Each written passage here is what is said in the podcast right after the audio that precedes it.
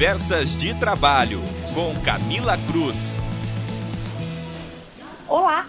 No Conversas de Trabalho de hoje, nós falaremos se o contrato de trabalho ele pode ser assinado eletronicamente. Muitas empresas adotaram um modelo de gestão diferenciada e de trabalho também híbrido.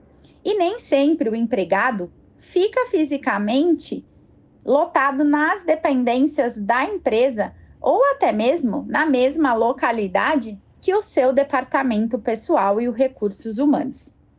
A ausência de estrutura física em algumas empresas, algumas atividades, fizeram com que se tivesse uma adaptação para todo um ambiente e um âmbito digital.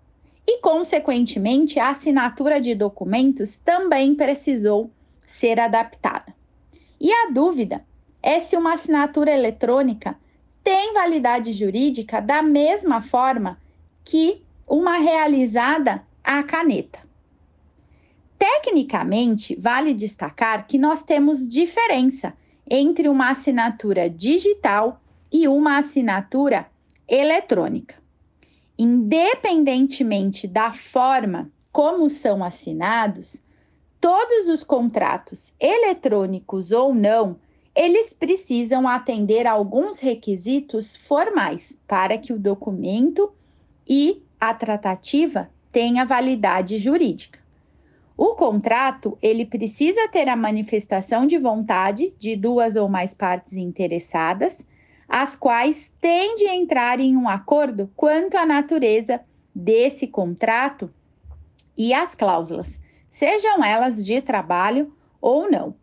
E vale ainda destacar que as partes do contrato devem ser capazes, ou seja, lá no conceito do nosso Código Civil devem ser maiores de 18 anos ou representadas por um representante legal, se menores de 18 anos ou até mesmo se for portador de alguma incapacidade.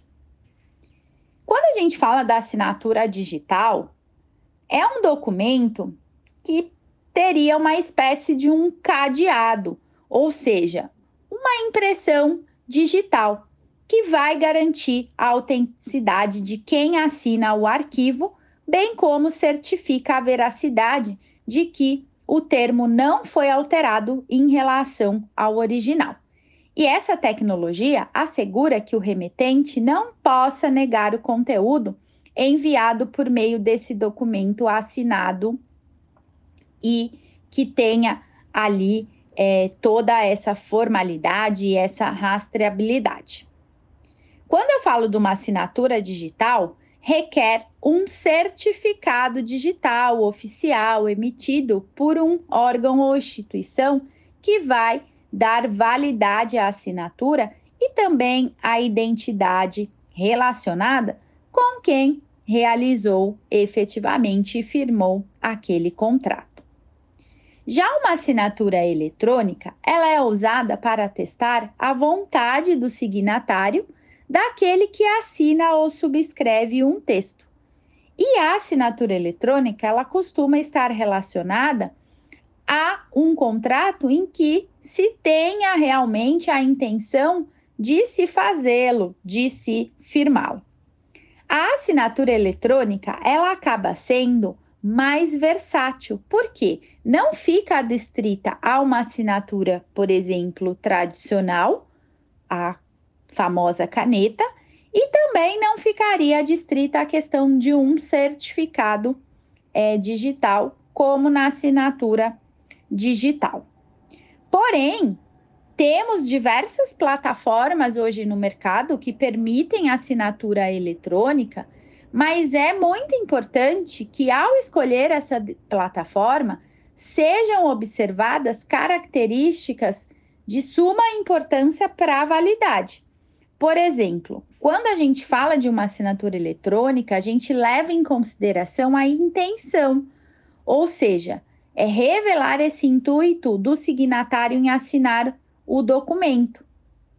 Temos que levar em consideração ainda a verificação, ou seja, tem que permitir verificar a autenticidade do documento através de uma chave privada, propriedade do titular, garantindo assim a identidade do autor daquela assinatura.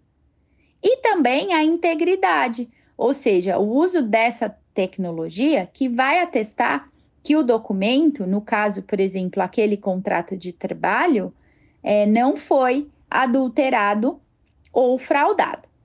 Então, a assinatura digital, ela acaba que é um tipo de assinatura eletrônica que usa o meio digital para afirmar um documento com autenticidade e validade é, jurídica. Então, nós poderíamos utilizar da assinatura através de ferramentas dessas plataformas. Por quê? Porque os documentos eletrônicos, eles têm validade garantida jurídica pela medida provisória 2200-2 de 2001. Essa medida provisória, ela ainda está em vigência. Por quê? Porque a emenda constitucional 32 de 2001, que tratou sobre a obrigatoriedade de que o Congresso convertesse em lei as medidas é, provisórias dentro de um prazo de 60 dias, prorrogáveis por igual período, foi de setembro de 2001, alguns dias depois da publicação da MP 2200, que permitia então essa assinatura é, eletrônica. E o artigo 10, parágrafo 2 desta mesma MP, então, dá guarida para assinatura não só via certificado digital, mas também qualquer outra forma de assinatura eletrônica. Portanto, é importante que ao assinar um contrato de trabalho, essa plataforma escolhida para assinatura eletrônica possa garantir e comprovar a autoria e integridade do documento assinado. Atualmente, a gente tem a possibilidade de uma assinatura eletrônica através do portal gov.br.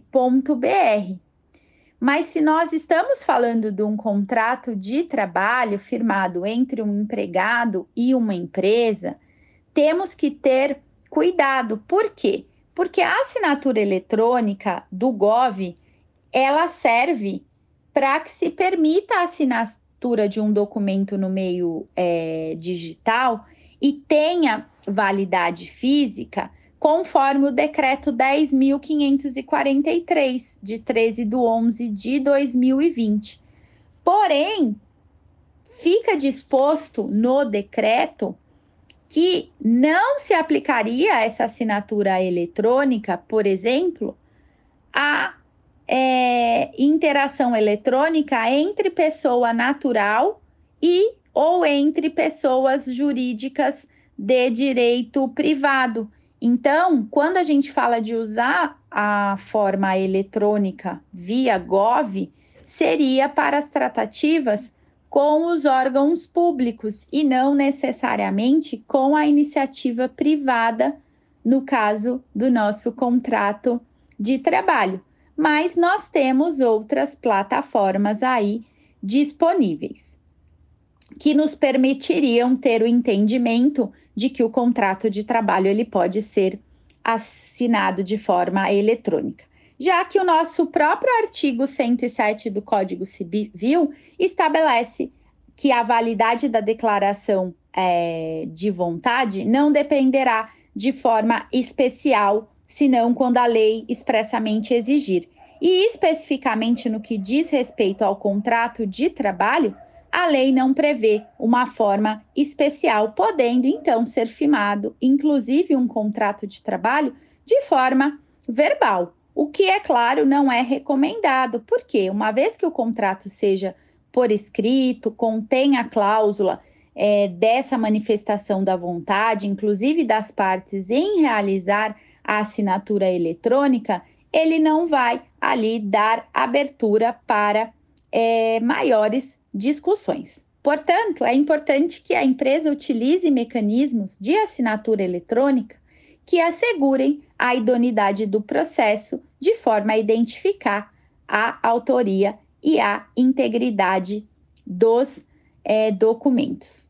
E, por fim, recomenda-se ainda utilizar a assinatura de duas testemunhas nos contratos de trabalho, principalmente se envolver um empregado analfabeto ou mesmo um deficiente visual, para assim também evitar que se alegue qualquer nulidade. Esse foi o podcast da semana e se você quer mais conteúdo da área trabalhista, acompanhe o meu perfil lá no Instagram, que é o professora Camila Cruz. Acompanhe mais notícias em contábeis.com.br.